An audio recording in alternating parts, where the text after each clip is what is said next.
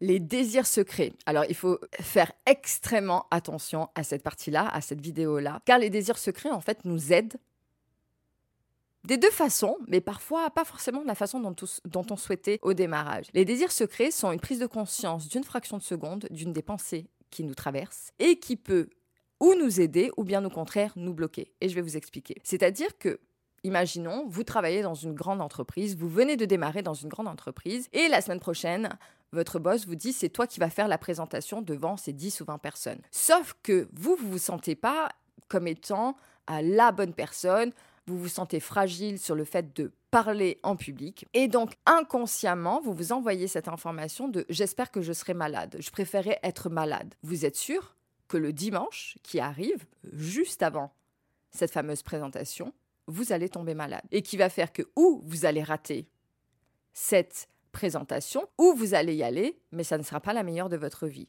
Pourquoi? Parce que vous avez envoyé ce désir profond que vous souhaitiez ne pas participer ou que vous souhaitiez tout simplement vous auto-saboter. Donc faites attention à vos désirs secrets, mais durant une fraction de seconde, vous êtes conscient de cette, de cette pensée.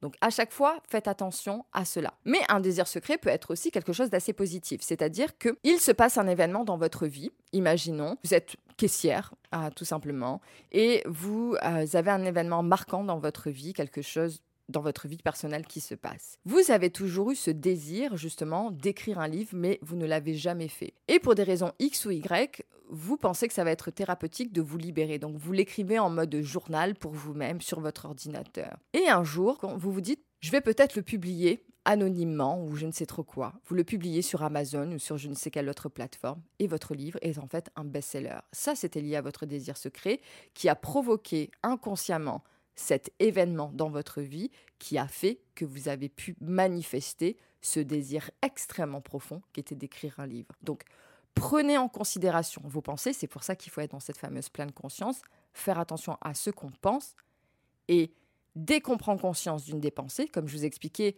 on est conscient seulement de 2 à 4% de nos pensées dans notre quotidien, dans, dans notre journée. Dès que vous prenez conscience de vos pensées, dites-vous, est-ce que ça m'aide ou est-ce que ça me bloque? Tout simplement. Et à partir de là, en fait, vous pourrez faire un travail d'inversion ou bien au contraire pousser cette idée pour aller vers ce fameux désir personnel, secret que vous vouliez mettre en place. Voilà mes chers amis euh, pour la vidéo du jour. Dites-moi quels sont vos désirs euh, secrets dans votre vie et on se retrouve tout simplement demain à 18h. Namasté la famille.